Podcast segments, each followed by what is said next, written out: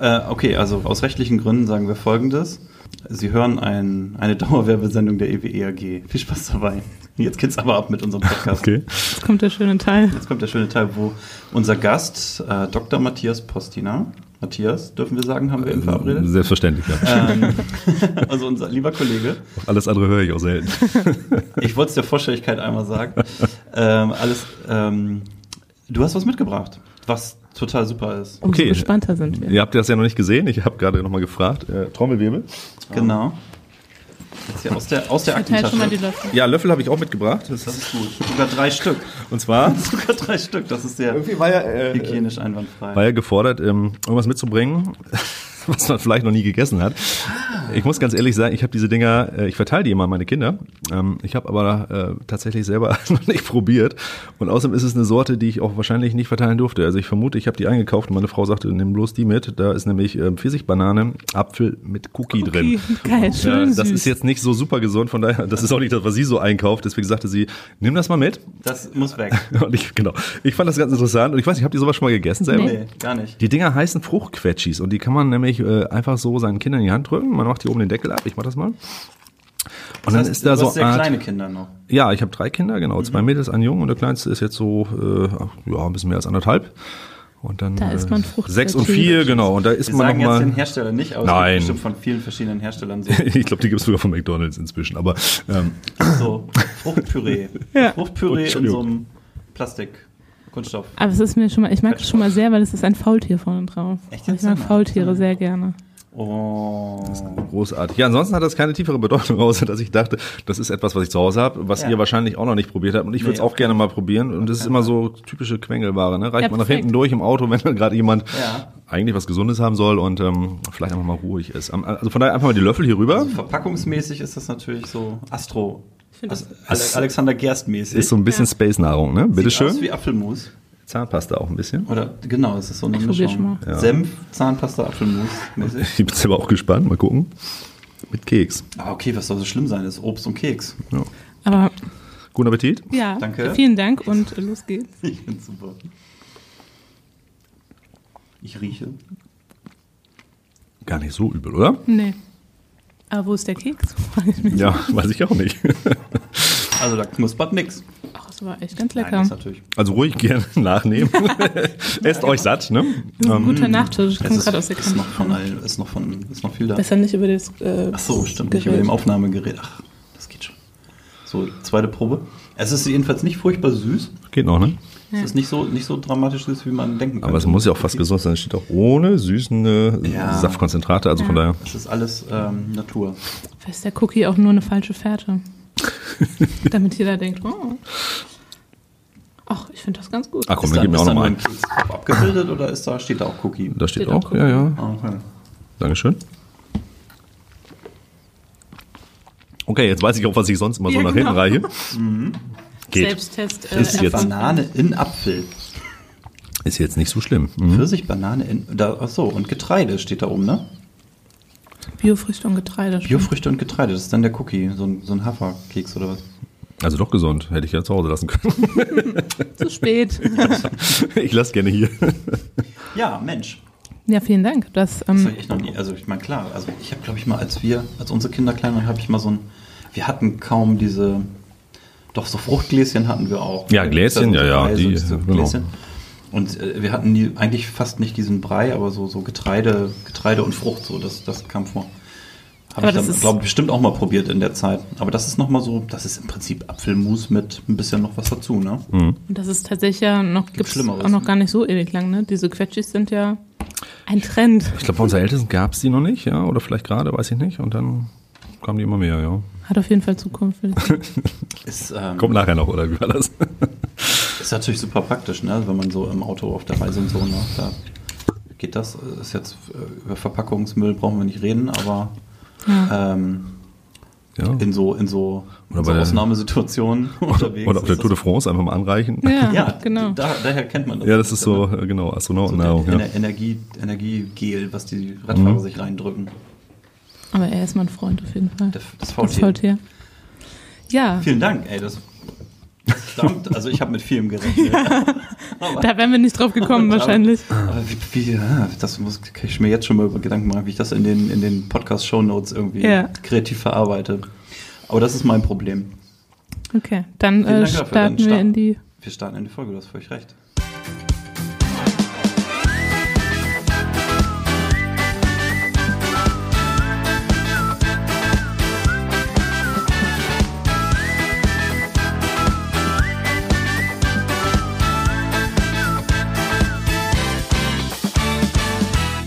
Ja, Mensch, herzlich willkommen. Da sind wir wieder, Katrin und Christian mit Matthias Pastina. Und wir haben uns ein Thema ausgesucht, was, ähm, ja, was glaube ich gar nicht so einfach ist, äh, auf der Tonspur hier in so einem Audio-Podcast zu transportieren, ähm, weil es um das Thema Blockchain geht. Und jetzt liegt die erste Frage auf der Hand. Was? Katrin, erklär mal, was Blockchain ist. Nein. ähm, also, das ist ein Begriff, der jetzt irgendwie ziemlich viel rumschwirrt und in, mit, vielen Themen in Zusammenhang gebracht wird, was ungefähr jetzt mal so für, für mich, der kein Data Scientist, also kein Datenwissenschaftler oder irgendwie IT-mäßig unterwegs ist, was zur Hölle ist das eigentlich? Ungefähr. Mit ganz einfachen Worten. Ja, äh, ich habe das auch tatsächlich bisher auf der Tonspur auch noch nicht äh, exklusiv erklärt. Das ist so telefonmäßig jetzt. Ne? Sonst hat man meistens irgendwas, was man malen oder zeichnen Ja. kann oder ähm, zumindest mal irgendwo drauf gucken kann gemeinsam. Ich versuche es trotzdem mal. Also äh, Blockchain äh, als solches, äh, muss ich sagen, ist vom Konzept her in den Ursprung gar nicht so ähm, gar nicht so neu. Also ich glaube, zum ersten Mal ist das Konzept in den 90ern, Anfang der 90er mal in so einem Paper ähm, entsprechend aufbereitet worden. Da ging es um Digital Timestamps. Also kann ich eigentlich Dokumente, Musik oder Bilder oder ähnliches mit einem Timestamp versehen, der dann unverfälschbar ist, dass ich sage, von dann kommt eigentlich das Dokument. Da hatten sich äh, zwei Wissenschaftler mal drüber ausgelassen und dann ist es eigentlich schon wieder in Vergessenheit geraten und hat so ein bisschen Dornröschenschlaf hinter sich gehabt und äh, dann ist es, äh, ich glaube 2009 ist so das bekannteste, was dann so passiert ist mit der Blockchain, rausgekommen, nämlich der Bitcoin. Ähm, wurde geboren, ähm, also das, was von Satoshi Nakamoto irgendwo mal mit äh, rausgegeben worden ist, wo keiner, glaube ich, so genau weiß, äh, wer das eigentlich so ist. Ähm, der hat sich dann ähm, im Prinzip eine Währung äh, ausgedacht auf Basis von, von dieser, man nennt das auch Distributed Ledger Technology. Was das Okay, genau heißt, also- können wir gleich mal reingehen. Genau. Vielleicht ist es dann auch einfach, äh, aber ja. Ich habe gerade gemerkt, wir waren ein bisschen unhöflich. Äh, Sag doch noch mal kurz, wer du, Ich wer wollte du es auch bist, sagen. was du machst bei EW. Direkt ins Thema. ja, Hab ich meist, jetzt einfach, weil, so, weil, weil ja. das natürlich der, der, die drängendste Frage war. Aber ein Schritt zu, nee, ganz viele Schritte zurück müssen wir, glaube ich, gehen. Aber der erste Schritt, wer bist du? Was machst du hier? Ja, eigentlich äh, das, was ich jetzt hier auch tue. Ich erkläre ganz oft ähm, meistens Technologie. Das heißt, ich bin uns Mitarbeiter in der IT, ähm, zuständig für IT-Innovationsmanagement. Das heißt, es ist eine schöne Aufgabe, wo man sich immer so die neuesten Technologien oder die neuesten Trends, die gerade so sich am Markt abzeichnen, intensiver anschauen darf, sich damit beschäftigen darf, die mal ausprobieren kann, manchmal auch gemeinsam mit Partnern ausprobieren kann und dann eine Bewertung abgibt, wo passt das eigentlich im Konzern, wo gehört das hin. Manchmal geht das auch so weit, dass ich dann tatsächlich mit in ein Projekt reingehe, um dann dort diese Technologie auch weiter zu treiben. Ähm, das habe ich, bevor ich jetzt mit, mich mit Blockchain beschäftigt habe, zum Beispiel mit dem Thema Big Data Analytics gemacht. Da gibt es ein Data Science Team, das war ja gerade nochmal Anknüpfungspunkt.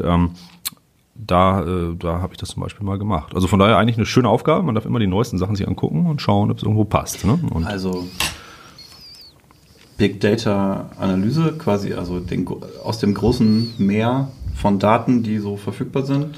da was rausfischen. da genau, was das, das rausfischen war so ein Strukturen erkennen und Sachen. Genau, das ist so ein Trendthema gewesen und da bin ich auch im Schwerpunkt unterwegs. Es gibt ja äh, bei uns bei WE das Projekt Enera und da bin ich auch zuständig für das Thema digitale neue Geschäftsmodelle und da fügt sich das dann schon fast wieder zusammen. Also ein Standbein ist natürlich ähm, in der Digitalwirtschaft das Thema Datenanalyse, kann ich aus Daten Mehrwerte heben, das ist das Thema Data Science ähm, und das andere Thema, was sich jetzt so am Horizont immer mehr abzeichnet, vom Reifegrad wahrscheinlich auch ähnlich zu sehen ist, ist das Thema Blockchain. Also kann ich mit dezentralen ähm, Ansätzen an der Stelle vielleicht auch neues Geschäft generieren oder an welchen Stellen funktioniert das besonders gut. Das sind so äh, Themenbereiche, mit denen ich mich beschäftige. Also was sonst noch so dazu kommt, Augmented Reality wäre mit Sicherheit auch ein Thema, was man jetzt irgendwo mit tiefer verfolgen muss. Ähm, das sind so Sachen, Augmented Reality ist quasi die ergänzte Realität, ne? Genau, also da gibt's ja jetzt schon Über coole Apps, wo man sein, ja, oder sein Handy einfach rausnehmen kann. Man, weiß ich nicht, wird jetzt hier über eure Gesichter fahren und virtuell wird vielleicht dann, keine Ahnung, ein Schnurrbart eingeblendet oder eine neue Frisur oder sonst was. Das wären so Spielereien, aber das, das kann man natürlich auch äh, zum Beispiel im, Willst du uns etwas sagen? Nein, im äh, weiß ich nicht, beim, beim Vermessen einsetzen, wenn man äh, als Handwerker irgendwo reingeht und sagt, so, ich äh, scanne mal eben den Raum und dann blende ich virtuell ein, was ich an Materialien brauche und so weiter. Also da gibt's ja schon sinnvolle Anwendungsfelder, das wäre so Ja. das Thema Augmented. Also nicht durch eine Brille, sondern einfach eine Vermischung meiner normalen Sicht. Also ich könnte es auch durch eine Brille machen, wo ich durchgucken kann. Ja, aber das ist dann ähm, äh, Oder aber- halt einfach so Genau. normale Sicht und dann übers Handy Dinge dazu. Genau, da probieren wir auch ein bisschen mit rum, das wäre auch so ein Thema. Aber das sind so typische Trendthemen, die wir- uns gerade so umtreiben. Ja, ne? Das haben doch die Sponsoring-Kollegen mal gemacht bei den EWE Baskets, ne? Die haben, konntest du auf den Vorplatz der EWE Baskets Arena, also der EWE Arena gehen und konntest dann an so einem Punkt irgendwie äh, mit deinem Handy dich hinstellen und dann tauchte da so ein virtueller, riesen, vier Meter großer Spieler auf. hm. Basketballspieler auf. Ja, genau, zum Beispiel Ja, sowas. Ja, ja. Das wäre dann so. Okay, aber wir sind bei der Blockchain. Mhm. Ich habe ehrlich Thema. gesagt keine Ahnung. Ich weiß, das ist im Prinzip, ist das so eine Art, ich habe das immer, also meine laienhafte, mein laienhaftes Verständnis davon ist immer, das ist so eine Art Code, der sich fortschreiben lässt und darüber quasi unverwechselbar, also äh, eine klare Zuordnung von Dingen in einer zeitlichen Abfolge ja, äh, ermöglicht. ist auf jeden Fall auch, auch ein Teilaspekt. Ich glaube, Ist das sowas so ähnlich? Ja, äh, also ich glaube, man kann sich das äh, vielleicht so vorstellen, angenommen wir ähm, über einen Anwendungsfall, ist es einfacher darzustellen. Ähm, stellen wir uns vor, wir alle haben ein Schweizer Nummernkonto und äh, würden, würden einfach ja dort ähm, uns gegenseitig gerne irgendwie Geld überweisen wollen. Ne? Was bräuchten wir dafür? Ja, wir bräuchten alle erstmal so ein Konto. Das ist noch relativ einfach. Das zweite ist, wir bräuchten als Intermediär dazwischen in der Regel eine Bank oder wenn wir mit unterschiedlichen Banken unterwegs sind, mehrere Banken, die dann gewährleisten können, dass meine Transaktion, äh, also Katrin, wenn ich dir jetzt weiß nicht, 5 Euro überweisen möchte, dass das von meinem Konto runtergeht und auf dein Konto gut geschrieben wird. Ähm, Also irgendeine Zwischeninstanz, also die Genau. in dem Fall eine Bank ist. Genau, in diesem Fall die Bank. Die müsste sich halt irgendwie drum kümmern. So, und was bringt die mit? Die bringt erstmal das Vertrauen mit. Das heißt, ich würde erstmal dieser Bank vertrauen und sagen, weil das eine Bank ist und du auch eine Bank hast, wenn ich sage, ich überweise dir was, dann wird das schon ankommen. Also irgendwie würde ich da, ne, dem erstmal ein Stück weit vertrauen. Das zweite ist, Ich hänge noch so an dem Nummernkonto. Das ist im Prinzip, als wenn ich, also ich gehe in den Supermarkt und bezahle mit Karte, dann ist das das gleiche Prinzip, oder? Mm, Nee, Nummernkonto deswegen, weil in den meisten Blockchains ist nicht ganz transparent ist, dass ich jetzt mit der Nummer unterwegs bin, sondern Ah, okay. es würde nur klar sein, eine Nummer XY, also könnte sein, dass wir uns kennen, aber es muss nicht sein. Also, Okay. ne, also es kann auch anonym okay. passieren, ähm, so dass man dahinter das Konto nicht unbedingt gucken kann. Deswegen Nummernkonto, das ist dann nachher nochmal wichtig, ähm, Okay. warum das so ist. Ähm, Ich wollte uns nur aus, der, aus dieser zwielichtigen Ecke rausholen. Naja, Aber es ist ähm, auch bei den Anwendungsfällen manchmal sehr zwielichtig, was auf der Blockchain passiert, weil es wird ja auch diese Anonymität genutzt äh, von durchaus kriminellen Elementen, die dann halt Geld von A nach B irgendwo äh, transferieren wollen. Darum geht's aber jetzt erstmal nicht. Ähm, so, das heißt, gewisse Eigenschaften dieser Bank nutzen wir. Zum Beispiel, dass wir der Bank vertrauen oder zum Beispiel, dass sie dafür sorgt, dass bei mir wirklich das abgezogen wird und bei dir gut geschrieben wird. Also, dass ich nicht die 5 Euro zweimal ausgeben kann und dir, Christian, auch nochmal äh, 5 Euro überweisen kann und bei mir bleibt der Kontostand gleich. Also, das sind so Eigenschaften, die ich erwarten würde, dass die Banken sich darum kümmern, dass das irgendwo gewährleistet ist. Ähm, und diese Eigenschaften ähm, sind ja inhärent notwendig, um solche Geschäfte auch abwickeln zu können. Und jetzt ist aber die Frage, brauche ich dafür eine Bank? Und mit der Weltfinanzkrise war ja auch die Frage, ist das denn wirklich so eine Trusted Entity? Also ist das jemand, auf den ich mich immer unter allen Umständen verlassen kann? Oder wenn so ein Weltwirtschaftssystem mal zusammenbricht, vielleicht brauche ich dann noch was anderes. Und das war so die Geburtsstunde ähm, damals zum Beispiel von Bitcoin, wo jemand gesagt hat, Mensch, so eine Währung, die nicht unter Zentralbank äh, Hoheit ist und wo nicht andere Banken, die auch zusammenbrechen können, mit drin sind, wäre doch mal was Tolles. Was brauche ich eigentlich technologisch, um diese Fähigkeiten, die sonst die Banken mitbringen, nämlich dass wir uns Geld überweisen können zum Beispiel ähm, oder ich ein Konto haben kann, ähm, trotzdem irgendwo abbilden zu können. Und da war technologisch dann basierend auf dem, was mit dem Digital Timestamp als Vorgeschichte irgendwo passiert ist, ähm, äh, von Satoshi Nakamoto dann halt die Idee, Mensch, das kann man eigentlich mit ähm, etwas technologisch schaffen, was er dann die Blockchain oder was Blockchain genannt wurde.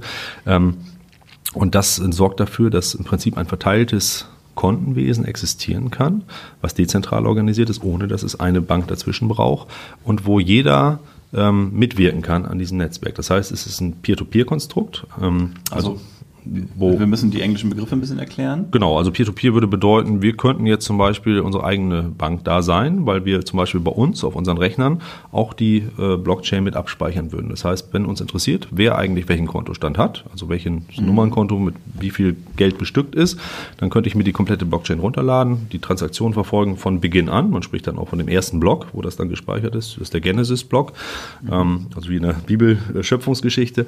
Ähm, Und was ist mit Block Da konnte ich das dann gemeint? Das nachvollziehen. Block oder was? Oder? Genau, aber Blöcke entstehen so, dass heißt, wenn mehrere Transaktionen irgendwo gebündelt vorliegen, muss ich ja irgendwo abspeichern, dass da etwas passiert ist. Also ich brauche so eine Art Datenbank.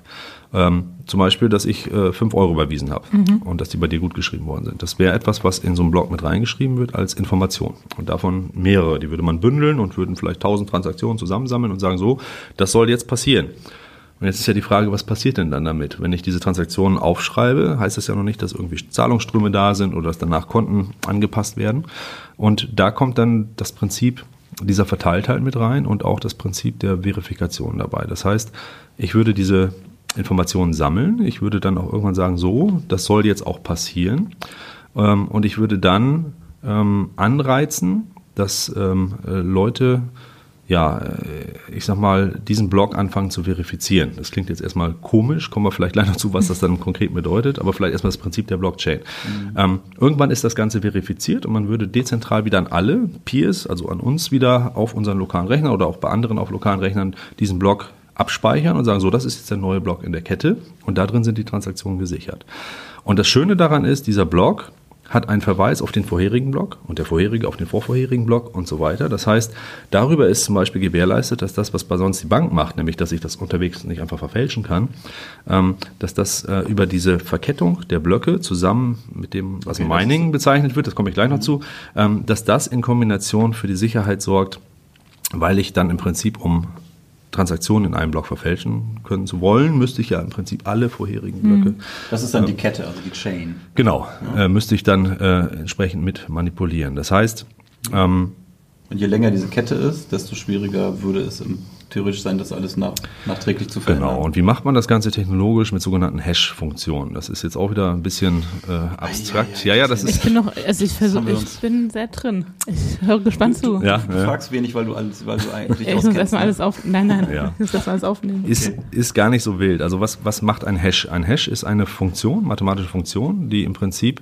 ähm, einen äh, Wertebereich abbildet, also einen beliebig langen Wertebereich abbildet auf einen Wertebereich gleicher Länge. Wie kann man sich das einfach vorstellen? Also eine simple Funktion, die vielleicht in diese Richtung geht, ist äh, so eine Art Quersumme. Ähm, Quersumme, also ne, wenn ich jetzt mir eine Zahlenfolge anschaue, 1, 2, 3 zum Beispiel, ähm, wäre die Quersumme zur Berechnung als Vorschrift, ich würde die Zahlen einfach nehmen und einzeln miteinander addieren. Also die 1 plus die 2 plus die 3 wären in Summe Quersumme 6.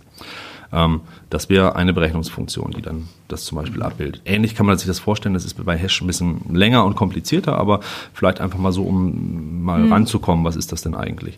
Ähm, was hat das für einen Vorteil, wenn man sowas tut? A, ist es so, ähm, ich kann, wenn ich ähm, die äh, ursprünglichen Werte kenne und diese Hash-Funktion kenne, ganz schnell sagen, ist das richtig oder nicht? Weil wenn ich 1, 2 und 3 sehe, die zusammenrechne, kann ich sagen, ja, die Quersumme ist 6. Das ist schon mal richtig. Das heißt, darüber könnte ich ähm, in diese Richtung verifizieren, ja, das ist es wohl. Andersrum ist es schwieriger. Also 1, 2 und 3 hat die Quersumme 6, aber ähm, 5 und 1 hat auch die Quersumme 6. Das heißt, der Rückweg ist eigentlich ähm, an der Stelle äh, relativ versperrt. Ne? Und das hat man im anderen Kontext auch genutzt, um zum Beispiel Passwörter abzuspeichern. Das heißt, macht man heute auch anders, aber ähm, man hat zum Beispiel Passwörter nie im Klartext in einer Datenbank abgespeichert, sondern als seine Hash-Funktion. Weil man ähm, in dem Moment, wo ich ein Passwort eintippe, sagen wir mal Standardpasswort 1234, was ja ganz viele Leute vielleicht nehmen, ähm, ist mein Passwort und ich möchte mich damit irgendwo authentifizieren, würde in der Datenbank dort abgespeichert die Hash-Funktion von 1234, die viel länger aussieht, äh,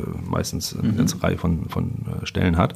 Ähm, ich könnte aber darüber, wenn ich das da eintippe, und indem ich die Hash-Funktion berechne, vergleichen mit dem, was abgespeichert ist, ob das Passwort richtig ist. Das heißt, wenn ich da äh, 1, 2, 3, 4, 5 eintippe, wäre es ein anderer Hash. Und wenn ich das miteinander vergleiche, würde ich sagen, nein, der hat sein falsches Passwort eingetippt. Und das könnte ich dann tun, ohne das eigentliche Passwort zu kennen.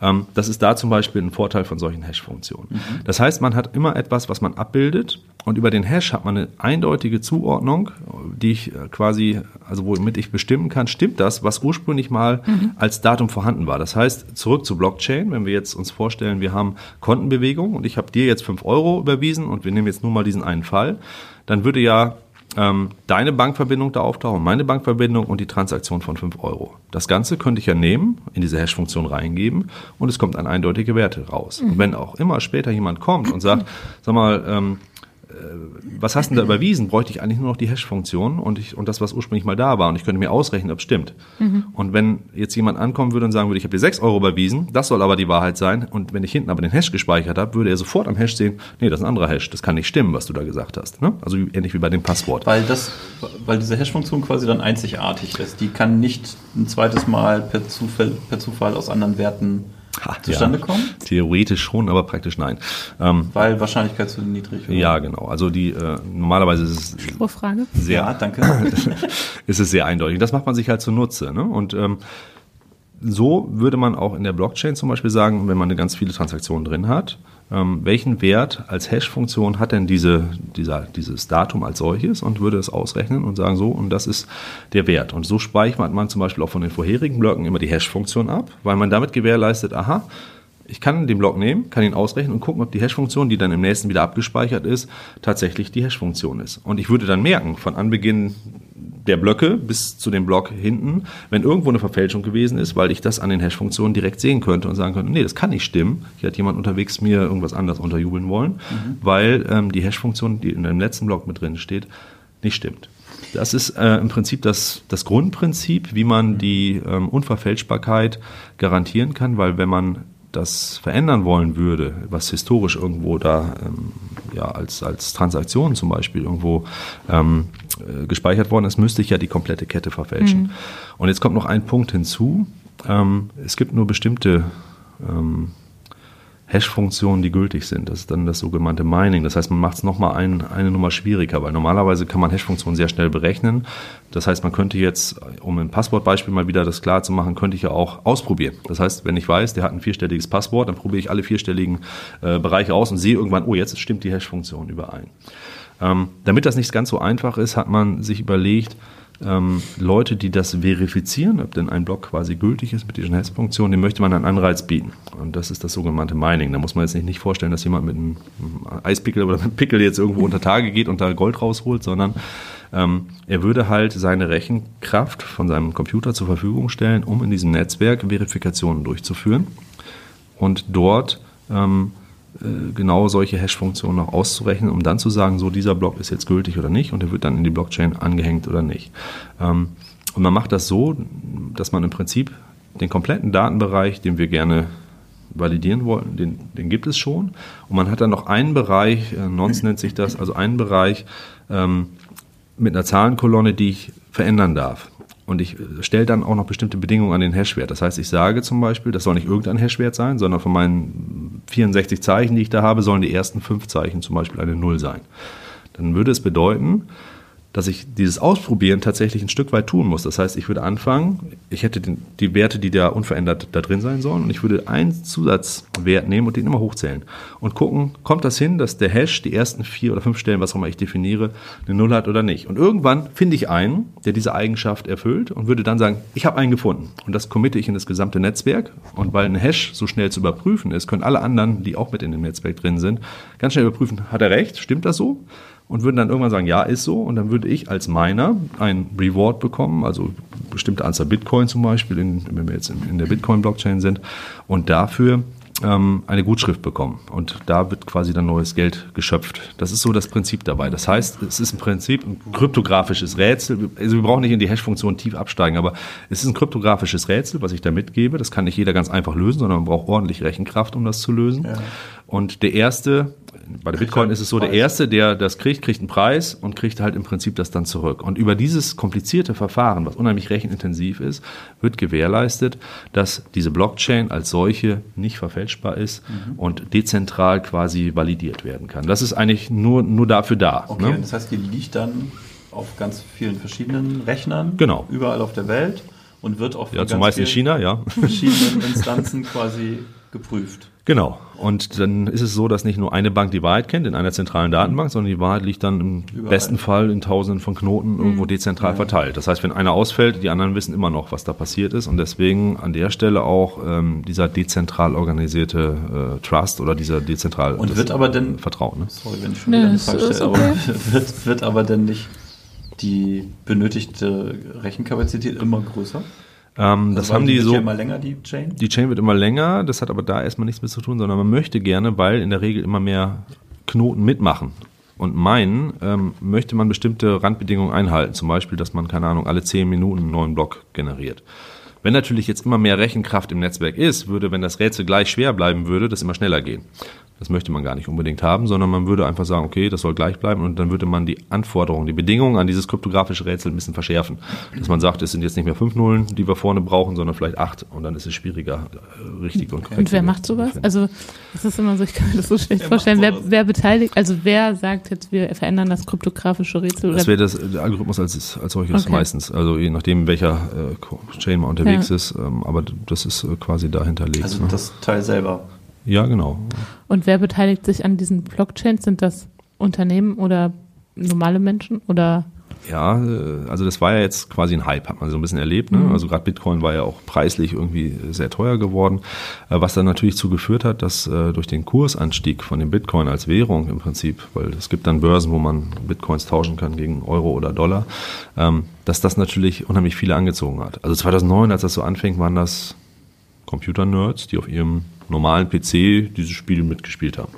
Und es war auch noch gar nicht ein Anreiz, außer man probiert es mal, ob es geht. Ne? Mhm. So, das war so das, was dahinter steckte. Da gibt es ja diese dollen Beispiele, wo dann damals jemand äh, im Gegenwert von, ich weiß nicht wie viel Bitcoin, irgendeine Pizza bestellt hat. Das war, glaube ich, das Erste, was als echte Transaktion mhm. nochmal passiert ist. Mit dem heutigen Gegenwert von, ich weiß nicht, Hunderte, Tausende, Millionen wahrscheinlich. Mhm. Ähm, bei uns in der Gruppe gibt es auch eine, das ist eine ganz witzige Geschichte, der hat auch ähm, im Prinzip äh, äh, damals, als er Student war, Bitcoins damals noch mit wenig Aufwand geschürft und äh, hatte das zu Hause auch ein paar Bitcoins dann generiert.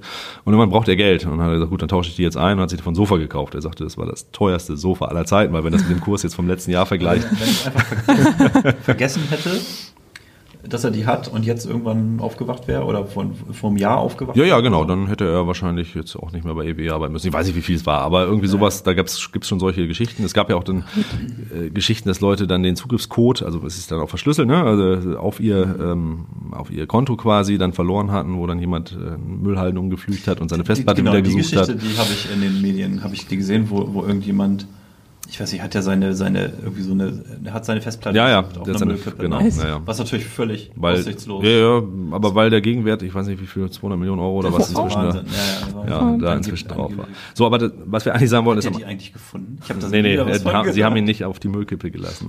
Also er durfte haben selber gesucht. Ne? Ja, er hat ihnen ja Geld geboten, hat gesagt, ihr kriegt die Hälfte ab, wenn ich da suchen darf. Und naja, hat irgendwie nicht geklappt. Aber im Prinzip ursprünglich ganz früher mal konnte man mit sehr wenig Aufwand mitmachen. Also normaler PC hat gereicht, man konnte da äh, mitschürfen. Irgendwann wurde das immer spezieller und es wurde immer schwieriger. Und das heißt, äh, die Leute haben sich dann irgendwann Grafikkarten gekauft und haben gesagt, damit kann ich äh, schneller das Ganze berechnen. Und inzwischen sind es riesen Mining-Farmen mit spezialisierter, nur dafür entworfener Hardware. Irgendwo in China, da gibt's noch ein weiß ich nicht, ein paar tausend Mal gab es mal, wahrscheinlich mhm. sind es inzwischen weniger. Die haben sich so darauf spezialisiert, dieses Schürfen, also dieses Mining zu betreiben, das ist ein eigenes Geschäftsmodell. Mhm. Also das heißt, als Privatmann ist man da raus? Komplett, ja.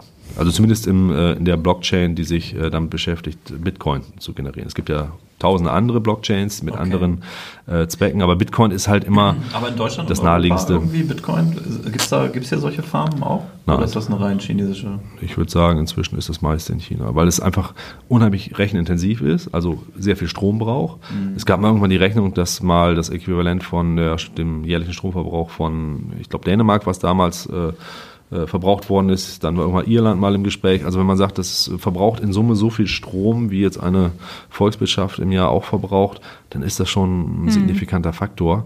Mhm. Ähm, und die Frage ist ja auch, Wahnsinn. was ist denn eigentlich der Nutzen auf der anderen Seite? Weil man ich ja auch eigentlich sagen kann, äh, nur für den Anwendungsfall Bitcoin, also eine Währung zu haben, wir haben ja funktionierende mhm. Währungssysteme. Gut, das sah vielleicht 2008, als das alles mit der Weltwirtschaft mhm. crashte, ein bisschen anders aus, aber grundsätzlich gibt es da ja etwas und es ist ja nicht unmöglich, Geld von hier nach Australien oder wo auch immer ja. hinzubekommen. Ähm, ja, vor allen Dingen, und was ja. ist denn, also ich meine, das mit der, wie, wie heißt das, ich kenne mich da auch nicht so ganz genau aus, aber früher waren doch die Währungen mit Gold hinterlegt oder mit irgendeinem Gegenwert so. Grundsätzlich sollte ja. es zumindest sein. Es ist, glaube ich, heute auch schon nicht mehr ganz so äh, wird da auch schon nicht mehr ganz so, ähm, ist man da nicht mehr so puritanisch unterwegs. Aber ähm, so irgendwie hat man doch das Gefühl, dass so, ein, so, eine, so eine staatliche Notenbank irgendwie, dass da noch so irgendwie in Amerika weiß man, es gibt ja halt Fort Knox, gibt ja. diese Goldreserven. Angeblich. Ja, die das auch nicht denken, nee, aber. Nein, so, und, und, und, aber bei, bei der Bitcoin, was gibt's denn da als Gegenwert? Das ist einfach nur. Das Vertrauen, dass jemand ja, bereit ist, auch morgen noch, das in das etwas umzutauschen und dann ja. äh, ist es so. Aber mehr, muss man ehrlicherweise sagen, steckt auch nicht hinter unserem Geld äh, heutzutage mehr. Ne? Nee, mhm.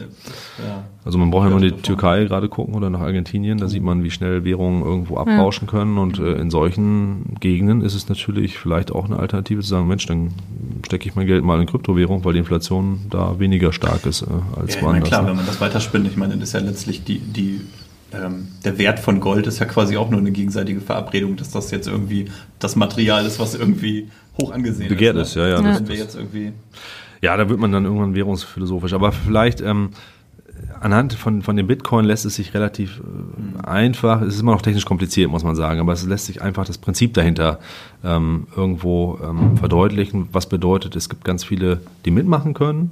Von der Theorie her erstmal, dass die jetzt alle in China sitzen, hat sich irgendwie so entwickelt, aber das erstmal und es braucht keine Zentralinstanz wie zum Beispiel eine Bank, um das Ganze infrastrukturell aufrechtzuerhalten. Das finden die Banken bestimmt nicht so würde nicht ich, so toll, oder? Würde ich gar nicht so sagen. Ich finde das sogar sehr charmant. Also es gibt auch Konsortien von Banken, die sich zusammengeschlossen haben und gesagt, mit dieser Technologie könnten wir eigentlich unser SEPA-System zum Beispiel ablösen. Wir brauchen ja gar nicht mehr diese großen mhm. Infrastrukturen, sondern vielleicht könnte das ja eine Alternative sein. Und das sind auch äh, viele ich würde im Moment sagen Versuche. Also vom Reifegrad her würde ich sagen, sind das alles noch Versuche, zu gucken, wo diese neue Technologie reinpasst. Und äh, wenn man jetzt mal weggeht vom Bitcoin, der ja rein als Währung gedacht ist, ähm, zum Beispiel, wenn wir uns Ethereum angucken, ist eine andere Blockchain. Ähm, da gibt es noch ein paar mehr Prinzipien, die da reinspielen und die helfen können, auch interessantere Anwendungsfälle darauf aufzubauen. Also bei Ethereum zum Beispiel gibt es noch ein, ähm, ein Prinzip, das nennt sich Smart Contract. Ähm, das heißt, ich kann nicht nur Transaktionen von A nach B ausführen, sondern ich kann an diese Transaktionen auch noch Bedingungen dranhängen. Das heißt, äh, ich könnte zum Beispiel eine Lotterie aufbauen und sagen, ähm, wenn bestimmte äh, Lottozahlen gezogen werden, ähm, nur dann geht von meinem Konto etwas an die Lotteriegesellschaft. Oder auch direkt könnten wir mhm. miteinander Lotto spielen und ich könnte sagen, wenn das gezogen wird, dann kriegst du was von mir und andersrum. dann ist nur noch die Frage, wie kommt dieses Realereignis, nämlich Lottozahlen fallen, in etwas Digitales, dann müsste es dann wieder eine Instanz geben, der man vertraut, die dann sagt, so, das ist jetzt tatsächlich so gewesen. Und danach würde dann über diese Smart Contracts alles vollautomatisiert ablaufen und ein Zahlungsfluss passieren. Wo spielt das eine Rolle? Ähm, Schweden experimentiert mit dem Grundbuchamt. Da ist zum Beispiel ein Notar so ein Intermediär, den man normalerweise braucht, wenn man Grundstücke von, von A nach B irgendwie überschreiben möchte. Ähm, die sind natürlich daran interessiert, ob man das nicht auch mit einer Blockchain hinkriegt, weil im Prinzip könnte ich ja auch wenn dann Bedingungen dahinter legen und sagen, so, wenn Zahlungseingang hier bestätigt, von wem auch immer, vielleicht von der Bank dann, oder, mhm. ähm, und auf der anderen Seite äh, das Haus frei ist oder so und das kann ja der Käufer dann bestätigen, dass er sagt, nee, da wohnt keiner mehr drin, dann soll die Transaktion abgeschlossen werden und es wird umgeschrieben im Grundbuchamt. Bräuchte ich an der Stelle vielleicht den Notar nicht mehr, sondern könnte das anders äh, handhaben. Ähm, und das sind so ganz typische Anwendungsfälle, wo man experimentiert. Mhm. Deswegen, ich sage bewusst experimentiert, weil so richtig reif ist es alles noch nicht. Hat alles noch so so Nachteile an bestimmten Stellen, ähm, wo man sagt, no, da können wir uns vorstellen, dass so eine Technologie wie die Blockchain irgendwo eine Rolle spielen wird in Zukunft. Oh, das finde ich so sehr erstaunlich, dass das ja tatsächlich ein Hype ist oder man hört das ja wirklich überall und gefühlt so richtig mit also mit meinem Leben hat es wahrscheinlich noch nicht so viel zu tun oder ist für mich noch nicht so relevant. Wir sind jetzt vor zwei Jahren ordentlich investiert ja, und schade. Äh, leider nicht. jetzt Weihnachten rum letzten Jahres irgendwann verkauft. Dann, ja, äh. schön wäre das. Aber es ist jetzt nicht so, dass es sich auf meine Lebenswirklichkeit auswirkt. Ist bei den meisten nicht so, ja. ja. Also ich glaube, dieses Währungsbeispiel ist noch das prominenteste, aber gut, vielleicht war es in den Anfängen des Internets als solches Ja, gut, äh, ja, auch klar. nicht anders, als dass da eine Spielerei erstmal draufgelaufen ist und irgendwann wurde es dann relevant. Ne? Ja. Also ich glaube, das muss man einfach ein Stück weit jetzt beobachten. Das machen wir auch äh, in virtuellen Teams bei uns hier auch bei EW, probieren halt ein bisschen aus, haben auch ein paar Anwendungsfälle mal ähm, programmiert damit und äh, ja, man muss halt gucken Also und beobachten. Ne? Also ja. so, ja. Was, was, was wären da so Ideen, was, wo das für ein Unternehmen wie uns hier interessant werden könnte? Ja. Also wir haben ja auch relativ viele, also wir haben viele Transaktionen, wir haben relativ viele Kunden, Ja, ja. Auch, auch andere Geschäftspartner natürlich, mit denen man irgendwie im Austausch ist, wo, oder ist das so einfach gedacht? Nee, ist schon richtig gedacht. Die Frage ist halt nur, ersetze ich etwas, was schon da war, oder mache ich das in einem neuen Kontext? Ne? Also ein Beispiel dazu, in Deutschland sind wir, äh, was so Institutionen angeht, also so Notare, Banken, äh, andere Institutionen, keine Ahnung, äh, Straßenverkehrsbehörden und so weiter, Zulassungsstellen, relativ gut ausgestattet. Das heißt, im Prinzip habe ich schon für fast alle Probleme des täglichen Lebens irgendeine Instanz, die mir dabei hilft, dass das irgendwie mit rechten Dingen zugeht. Ähm, von daher ist in Deutschland das ein schwieriges Feld, äh, da irgendwo mit neuen Mechanismen zu kommen, weil man erstmal sagt, wieso, geht doch, ne? ist ja schon da. Ähm, da Man tritt immer als derjenige an, der potenziell verdrängen. genau, das ist dann in anderen Ländern einfacher. Also es gibt zum Beispiel in Afrika Bemühungen, also in Ländern, die keine ähm, Zulassungsbehörden haben, haben die das Problem, wem gehört eigentlich ein Auto? Also wenn es bei mir vor der Tür steht, ich einen Schlüssel habe, ja, dann vielleicht. Ne? Aber wie kann ich denn nachweisen, dass es mein Auto ist und ich das nicht geklaut habe und den Schlüssel? Ähm, das sind so Themen, wo man dann sagen kann, ja, wenn man das gar noch nicht hat, da könnte man mit der Blockchain sehr schnell für Transparenz sorgen und sehr äh, schnell unverfälschbar sagen, so, das Auto gehört jetzt gerade dem und das gehört dem. Und immer dann, wenn es verkauft wird, müssten zwei Leute sich einigen über so einen Smart Contract zum Beispiel und dann wird es umgeschrieben in so einer Zentralinstanz, die dann wieder nicht verfälscht werden kann. Also immer dann, also dezentral Zentralinstanz in, in diesem Netzwerk, so muss man es ja sagen. Ähm, es bedarf dann eigentlich nicht mehr einer so einer zentralen Stelle, wo dann das, das hinterlegt ist per Datenbank. Da, da fällt es dann deutlich Müsste einfacher, dann Anwendungsfälle zu finden. Ja. Zumindest jeder eindeutig identifizierbar, also muss man zumindest irgendwie so eine Art Personenregister haben, oder? Das könnte man äh, fordern, aber zumindest müsste das Auto eindeutig registriert sein, aber die haben ja meistens irgendwelche Herstellernummern oder Ja, ähnliches, ja. wo man dann nachgucken könnte, wenn sie nicht dann abgefeilt worden sind. Ja. Nein, aber da, da, das sind so typische Szenarien, wo man wahrscheinlich eher hinguckt, ne? dass man halt vielleicht eine Generation überspringt und sagt, dann brauchen wir halt das nicht mehr, sondern gehen gleich auf eine neue Technologie, Okay. aber es ist auch experimentell. Wo experimentieren wir, war ja gerade die Frage. Ähm, ja, also wir hatten uns einen Anwendungsfall mal rausgepickt. Ähm, da geht es darum, auch zukünftig ähm, Elektromobilität, gehen wir von aus, kommt irgendwie mehr, wird, wird sich mehr durchsetzen und ähm, wahrscheinlich hat das auch Einfluss auf das Ladeverhalten. Das heißt, wenn ich dann irgendwo ein Elektromobil bei mir zu Hause im Einfamilienhaus irgendwo habe, dann möchte ich vielleicht auch zu Hause laden und nicht irgendwo in der öffentlichen Ladeinfrastruktur. Und wenn das viele machen möchten, dann kann das zu Problemen in Netzen führen. Also typisches Szenario, äh, man hat so ein Ortsnetz und in dem Ortsnetz gibt es vielleicht dann 120 Einfamilienhäuser und dann haben davon vielleicht mal 50 so ein Elektroauto. Wenn die alle gleichzeitig abends nach Hause kommen und äh, ihren Stecker in die Steckdose einstecken, dann äh, würde unser Netz das an den meisten Stellen wahrscheinlich nicht mehr mitmachen. Ne? Kommt drauf, immer drauf an. Es gibt Netzbereiche, die sind stark, es gibt welche, die sind weniger stark. Bei manchen tritt das Problem schon beim dritten Anschluss auf, bei manchen erst viel später. Ähm, aber irgendwann habe ich ein Problem. So, und jetzt ist ja die Frage, wie kann ich dieses Problem lösen? Und da gibt es Diskussionen, dass man dann zum Beispiel so eine Art Rundsteuertechnik einsetzt, wo man sagt, so, wenn dieser Engpass auftritt, dann steuere ich alle runter, damit einfach dieses Problem nicht mehr da ist. Eine Variante. Und da haben wir uns überlegt, Das heißt, vielleicht alle laden langsamer dann. alle laden langsamer, Alle, zum Beispiel, ja, oder genau, oder mit, ja, mit weniger äh, Power so. Oder es, man könnte auch sagen, wir machen einen Fahrplan, wo man sagt, der ist dann dran, der ist dann dran, der ist dann dran, damit die nicht alle gleichzeitig laden. Ähm, das ist aber alles dann zentral organisiert, ähm, vielleicht von unserem Netzbetreiber an der Stelle. Und wir haben gesagt, wäre es nicht charmanter, irgendwie auf die Bedürfnisse der Leute Rücksicht zu nehmen, weil es kann ja sein, dass ich abends nochmal los will und mir das gar nicht passt, wenn die nachts laden, weil ich müsste vielleicht in drei Stunden weg, dann wäre mir das wichtig, dass er auch jetzt sofort auflädt und nicht erst irgendwann mal. Ähm, und das möchte ich vielleicht auch gar nicht immer einstellen müssen, sondern das wäre irgendwie gut, wenn er mein Verhalten so grob kennt. Ne?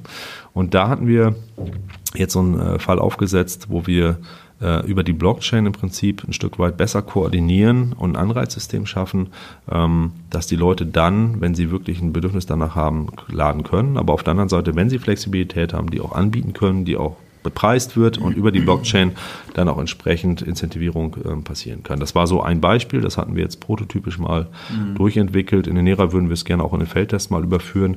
Ähm, wäre eine weitere Variante neben alle werden gleichzeitig runtergefahren, wie man vielleicht dieses Problem lösen kann. Und das sind so Ecken. Das heißt, wenn ich da jemanden habe, der, keine Ahnung, irgendwo arbeitet in einem Betrieb, wo er quasi sowas wie Wechselschicht hat, früh und spät, Mhm.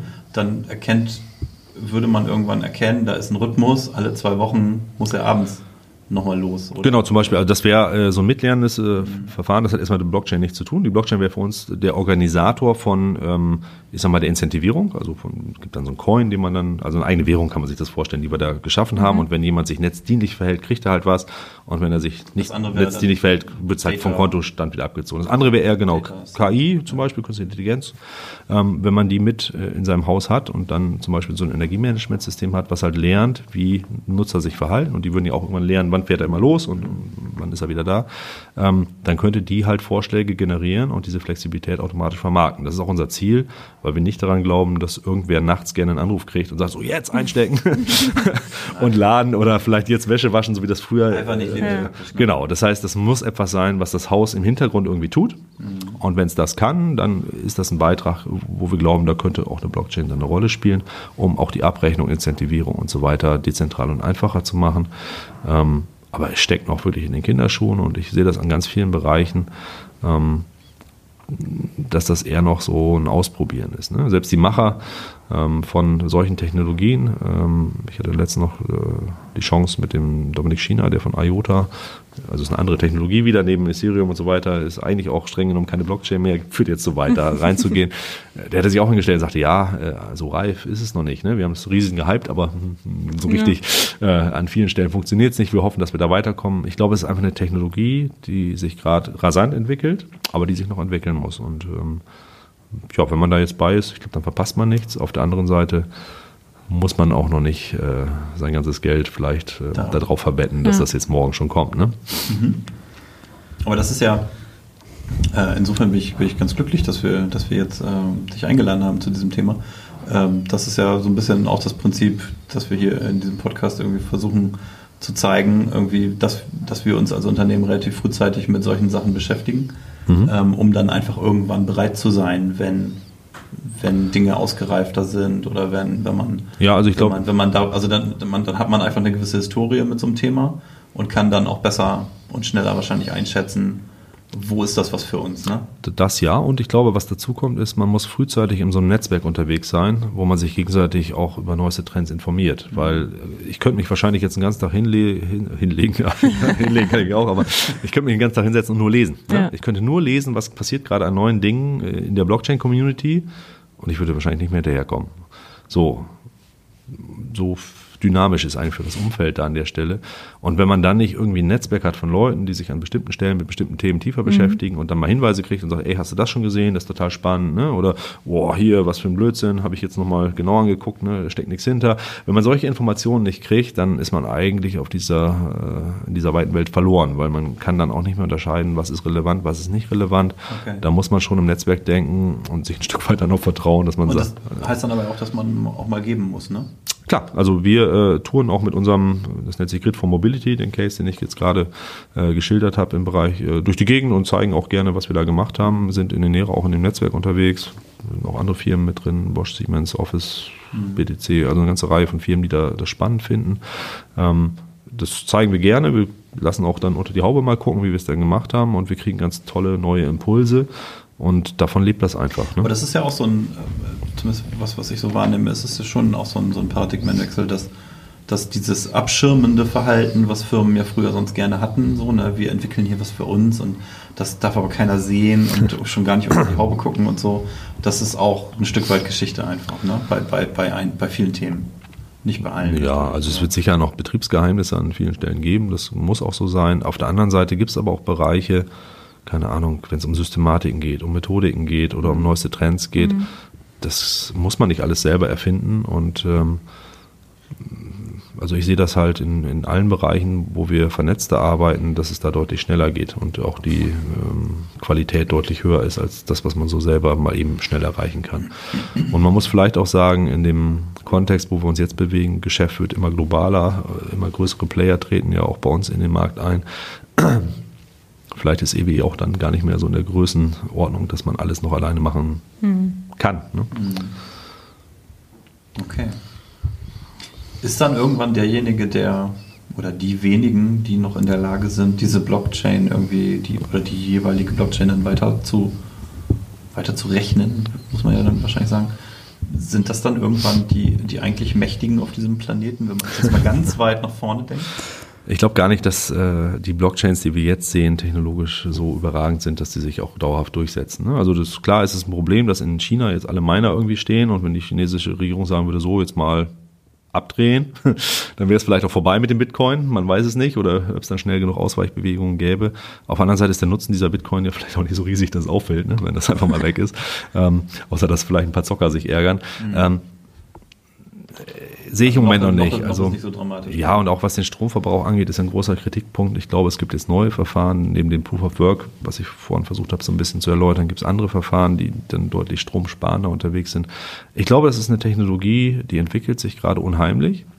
Und ähm, wir werden das alle noch erleben, wo sie denn sinnvoll zum Einsatz kommt. Und dann ergänzt sie einfach das, was schon da ist. Und äh, man darf es, glaube ich, nicht überhypen. Man darf es aber auch nicht komplett ignorieren. Mhm. Ähm, und man muss sich, glaube ich, jedes Mal in jedem Anwendungsfall, den man betrachtet, immer wieder die Frage stellen, ja, man kann das vielleicht mit der Blockchain machen, aber warum mache ich das denn damit? Mache ich mhm. das, weil ich gerade Blockchain cool finde oder weil es wirklich einen Mehrwert bietet? Und wenn ich das vergleiche mit anderen Technologien, dann ist es valide, weil so muss man ja vorgehen. Man muss ja sagen, was ist die beste Lösung für mein Problem? Und ähm, das ist nicht per se immer die Blockchain, sondern da gibt es bestimmt auch etablierte Lösungen, die einfach auch gut sind. Mhm. Und das muss man, glaube ich, einfach in diesem Portfolio bewerten und sagen, mal ist das gut, mal ist das gut, mal muss ich Dinge kombinieren. Ähm, und solange man das nicht so äh, dogmatisch nimmt, sondern vielleicht irgendwie auch pragmatisch, bin ich da ganz guter Dinge, dass wir dann auch Platz finden, auch bei uns, wo so eine Technologie mal gut zum Einsatz kommen kann in den nächsten Jahren, ja. ja ist das ja so ein da, da musste ich eben auch dran denken, immer wenn ich darüber was gelesen habe. Also man muss das ja dann für den normalen Leser wie mich jetzt dann stark vereinfachen, hast du eben auch gemacht. Und dann denkt man sich ja schnell, ja, warum macht man das? Weil es gibt ja schon was, was funktioniert. Ne? Also das ist dann so das Zwischending zwischen, man muss es irgendwie einfach darstellen und verstehen, aber das tatsächlich als Zukunftstechnologie ähm, verstehen, was halt noch stärker sich entwickeln wird, wo es dann wirklich. Ähm ja, und vielleicht ist auch Deutschland gar nicht so der Markt, wo sich das ja. erstes entwickelt. Ne? Also ich finde einen schönen Vergleich. Ähm, äh, auch in Afrika gab es ja äh, oder gibt es funktionierende, ich sag mal, quasi Banken, mhm. die über ähm, Mobilfunk einfach sich Geld transferieren, wo im Prinzip der Mobilfunkanbieter als Art Bank fungiert, wo man sich dann gegenseitig irgendwas gut schreiben kann. Ähm, einfach deswegen, weil Mobilfunk schneller auszubreiten war in so einem mhm. Land, als irgendwie ein funktionierendes Bankensystem hochzuziehen. Mhm. Und so können die Leute wunderbar klarkommen. Das ist natürlich etwas, was sich in Deutschland dann an der Stelle nicht entwickelt hat, weil wir vielleicht das funktionierende Bankensystem haben. Aber manchmal überspringt dann Technologie. Ja, oder zum Beispiel in Indien, ich weiß, dass da mehr ähm, Mobilfunk äh, gibt als Festnetzanschlüsse. Ähm, und das schon sehr, sehr lange. Einfach weil sie die Technologie Festnetzanschluss übersprungen haben, weil sie gesagt haben, wieso sollte ich noch überall Kabel vergraben, wenn ja. einfach jeder so ein Ding einfach kaufen kann und das viel schneller ist aufzubauen und ich dann auch noch mehr Geld mit verdienen kann. Ja. Also ich glaube, ähm, das muss nicht unbedingt bei uns äh, als erstes passieren, sondern vielleicht gibt es ja auch andere Bereiche, andere Märkte, wo es äh, viel sinnvoller ist, diese Technologie dann auch als erstes zu verwenden. Stimmt, das hast du eben auch schon mal gesagt, dass gerade Deutschland ja eben sehr gut ausgestattet ist in Behörden und ja, äh, Zuständigkeiten. Ja. Also ich glaube, ja, wenn man wirklich stimmt. neue Themen angeht oder Dinge, wo so ein System noch nicht funktioniert, dann hat man Ecken gefunden, wo es Mehrwert stiftet. Also jetzt bestehende Dinge auf Teufel komm raus abzulösen, nur weil es eine neue Technologie ist, da muss sich das schon lohnen. Also muss die Technologie so viel mehr Vorteile versprechen mhm. als die alte, dass ich auch wirklich dann ja. diesen, diesen Change dann mache. Und diese Veränderung kostet ja auch Geld. Also auch ja. das muss ich ja mitrechnen. Ja. Okay. Also aus meiner Sicht, gutes Schlusswort. Ich habe eine ganze Menge gelernt und ja. auch ein bisschen was verstanden. Das ist schon mal, also das äh, Lob an dich, Matthias. Das, Danke. Hast du immer, Basic erklären. Dass du, dass, du hast den richtigen äh, Erklärmodus gefunden und trotzdem war es noch natürlich ganz schön kompliziert. Es ist auch schwierig, muss ich ja. sagen, tatsächlich ohne, äh, also normalerweise habe ich irgendwas vor mir liegen, wo ich drauf male oder wo ich irgendwas zeige. Äh, das nur zu erklären, gerade so beim Hash und so, das ist, wenn man es nicht sieht, das ist schwierig, muss ich sagen. Ja. Aber das ähm, ist dann doch, äh, hat, ist ja dann für dich jetzt auch eine neue Erfahrung gewesen, so wie für uns der Frucht. Banane für Quetschi, ja. Quetschi. Oder du malst im Nachhinein noch was auf und wir machen ein Foto davon und laden es bei Twitter hoch. Dann ja. wird alles einfacher. Also wenn, wenn, dir das noch ein inneres Anliegen ist, Hash mal aufzuzeichnen, dann können wir das gerne noch transportieren. Dann her damit. Vielleicht ist es auch einfach ein Startpunkt, um mal selber im Internet. Es gibt tolle Videos dazu, wo man das auch direkt ja. sehen kann und wo man auch sieht, wie sich so ein Hash verändert, wenn ich die Ursprungswerte verändere. Das, das sieht man dann einfach. Witzigerweise war das mein erster Gedanke, als du dann vom Hash erzählt hast, dachte ich, okay, muss ich mir mal irgendwas angucken, Ja, ja. wie das wohl aussieht, so ein Hash. Ja, dann ist es. Hat, hat, ha, haben diese Hashs irgendwas mit dem äh, allen Menschen ja weitgehend geläufigen Hashtags zu tun? Ist Nein. das Zeichen da irgendwie das gleiche oder ist, kommt das irgendwie vor? Ist egal, hat nichts Zufall. miteinander zu tun. Hä? Das Zufall weiß ich gar nicht so. also, äh, Hätte man jetzt ja so denken können. Keine Ahnung. Anscheinend leider nicht. Wissen wir nicht. Sorry, schreibt uns, wenn ihr das wisst. ähm, ja gut, dann ähm, bleiben wir jetzt noch hier gleich ein bisschen am Mikrofon sitzen und nehmen, nehmen ähm, unsere, unsere Rubrik auf. Hat Zukunft, hat keine Zukunft mit Matthias gemeinsam. Mhm. Das könnt ihr dann nächste Woche hören. Als kleine Wegzehrung. Vielleicht legen wir auch noch so einen Fruchtquetschi dabei. ich freue mich drauf. Ja. Alles klar. Bis dann, ciao. Tschüss.